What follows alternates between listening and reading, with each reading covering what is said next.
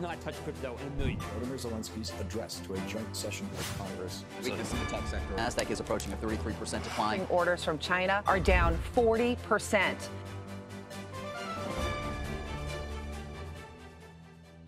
Olá a todos, bem-vindos a mais um News Report, o nosso formato mais curto, mais direto e focado nas notícias geopolíticas no setor financeiro e no mundo cripto.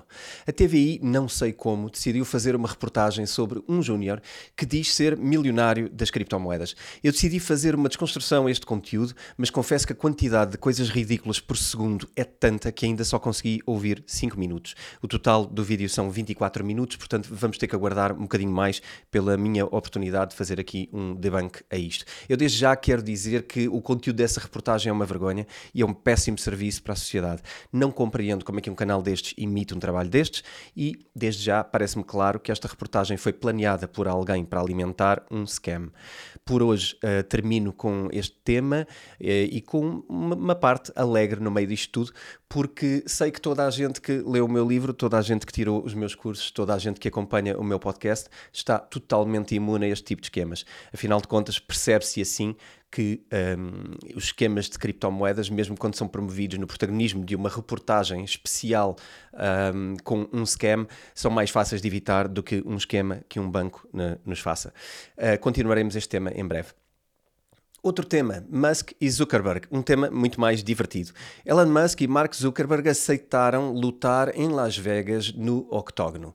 E sim, eu estou a falar de UFC, exatamente. Apesar de ainda não ser oficial, estas duas personalidades que estão na liderança das empresas revolucionárias, como vocês sabem, a Tesla e a Meta, entre outros projetos como SpaceX e enfim, muitos outros que vocês conhecem. Uh, Dana White, o presidente da UFC, tem estado em conversações para que esta luta aconteça mesmo. E caso aconteça, é estimado que seja a luta mais vista de sempre e que tenha uma receita superior a um bilhão de dólares.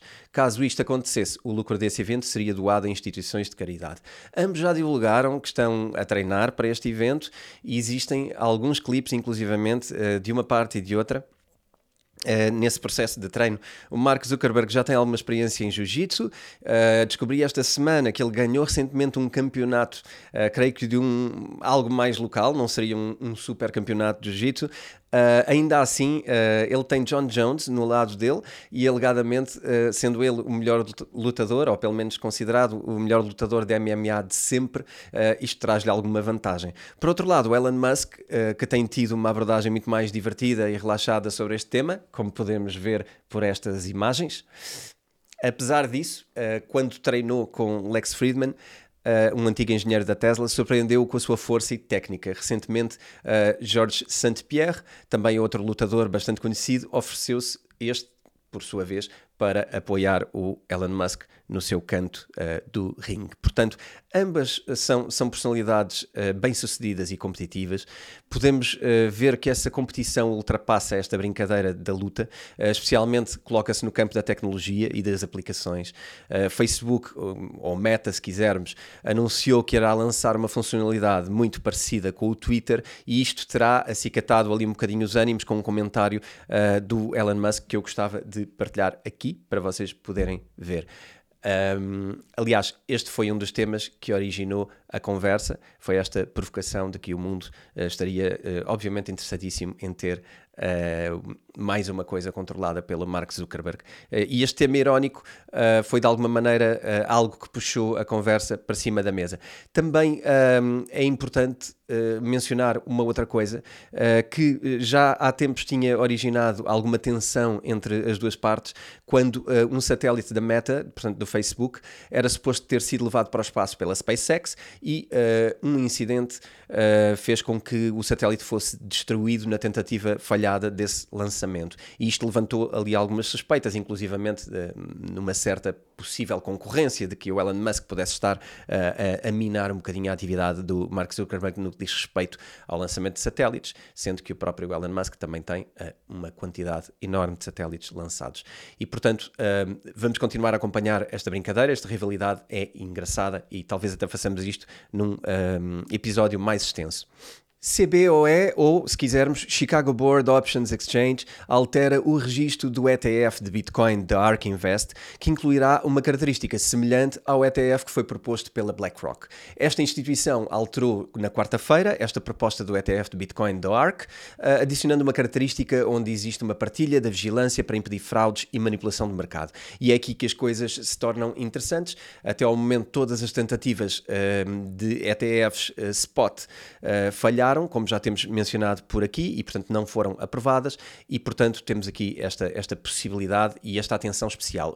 um dos motivos pelos quais haviam falhado estas aprovações era porque o SEC dizia que poderia haver uh, manipulação sobre o ativo subjacente, e com este SSA, Surveillance Sharing Agreement, pode mudar esta situação, criando assim uh, um, um, motivo de confiança nesta, nestes novos ETFs. A BlackRock tornou a corrida aos ETFs, como temos já referido aqui, algo uh, muito mais aceso e, portanto, estamos a assistir a uma quantidade enorme de uh, novas colocações de propostas para spot, spot ETFs de, de BTC.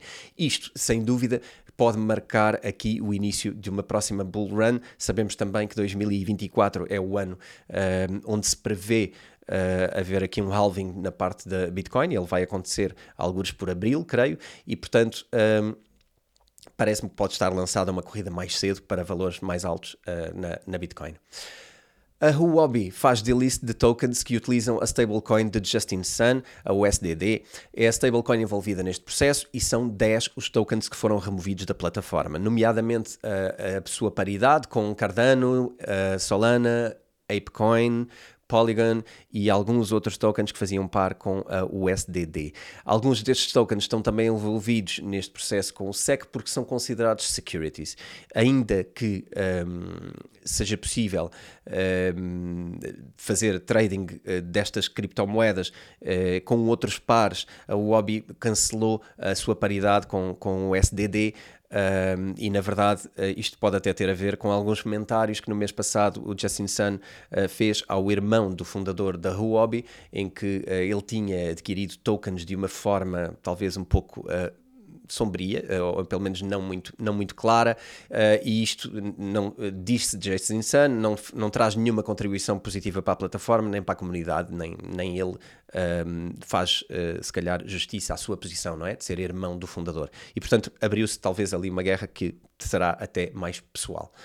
Um, uma notícia completamente diferente. A Suécia abandona a política 100% renovável depois de 40 anos uh, a procurar alimentar esta política e de 40 anos a eliminar gradualmente a produção de energia nuclear. Uh, a Suécia decidiu abandonar a política 100% renovável com o objetivo de emitir então 0% até 2045.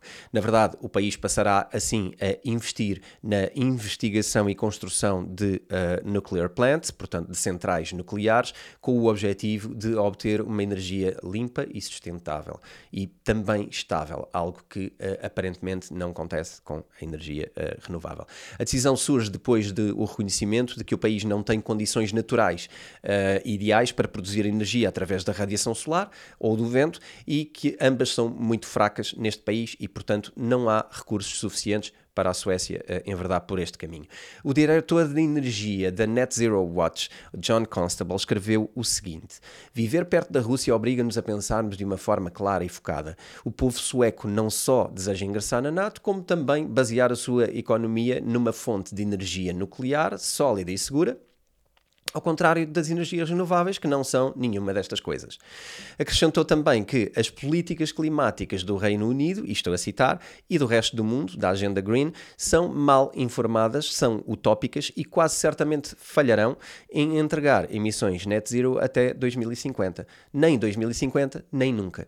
Talvez uh, possamos concluir que uh, estas coisas estão ainda com uma discussão aberta. Um, Diz também, John Constable, que também correm um alto risco de danos sociais profundos e irreversíveis, e refere-se a estas políticas green. Passaremos à frente.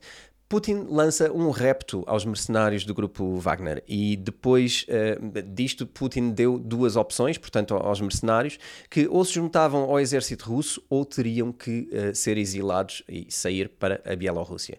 Putin afirmou que os organizadores desta rebelião têm que compreender que vão ser julgados por terem protagonizado uma ameaça criminosa com o objetivo de enfraquecer a Rússia a situação aconteceu no passado fim de semana, tomou muita gente de surpresa, felizmente acabou sem, sem confrontos nem, nem conflitos, um, mas deixou alguma incerteza sobre o futuro da Europa. Porque, na verdade, eh, um grupo militar à solta, eh, digamos assim, com 50 mil soldados, não deixa nenhum país confortável. Apesar disto, a NATO demonstra-se preocupada, uh, mas disse estar a preparar-se para qualquer ataque deste grupo e, e a movimentar, uh, eventualmente, alguma segurança para a zona da Lituânia, da Letónia e da Polónia por considerarem que pode haver um, algum, algum perigo para as defesas da aliança. Lukashenko uh, confirma que o grupo Wagner está na Bielorrússia, depois de ter mediado as negociações entre Putin e o grupo Wagner. Durante as negociações, o presidente da Bielorrússia pediu para que Putin não se, não se precipitasse em nenhuma movimentação militar, porque a decisão inicial poderia ser esmagá-los simplesmente. Uh, não se sabe bem como, mas eventualmente uh, através de uso de mísseis e através do uso de aeronaves e drones.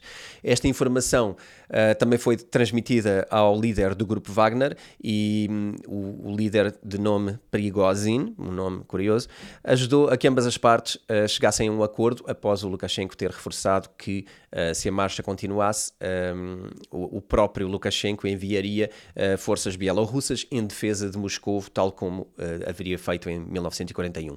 O grupo militar abandonou a marcha para Moscou e Putin garantiu que o exílio dos militares era possível para a Bielorrússia. Com a presença do grupo Wagner na Bielorrússia, uh, foi questionada a segurança das armas nucleares que estão lá armazenadas. O presidente confirmou que todas as armas nucleares uh, enviadas pela Rússia se encontram uh, perfeitamente seguras e que estão guardadas por militares e acrescentou que os militares que procuram o exílio irão ficar numa base militar abandonada e que não terão acesso nenhum ao armamento russo. Apesar disto, o presidente demonstrou bastante interesse neste exército, uh, como uma oportunidade para que o próprio país pudesse aprender técnicas avançadas com o grupo Wagner uh, e que isto é algo valioso. Entretanto, no outro lado do mundo, Joe Biden dá a sua perspectiva sobre o enfraquecimento de Putin na guerra e que está, que está a ser travada no Iraque. É exatamente isso. Esta guerra está a ser travada no Iraque. Vamos a estas imagens. To what extent has Vladimir Putin been weakened by recent events?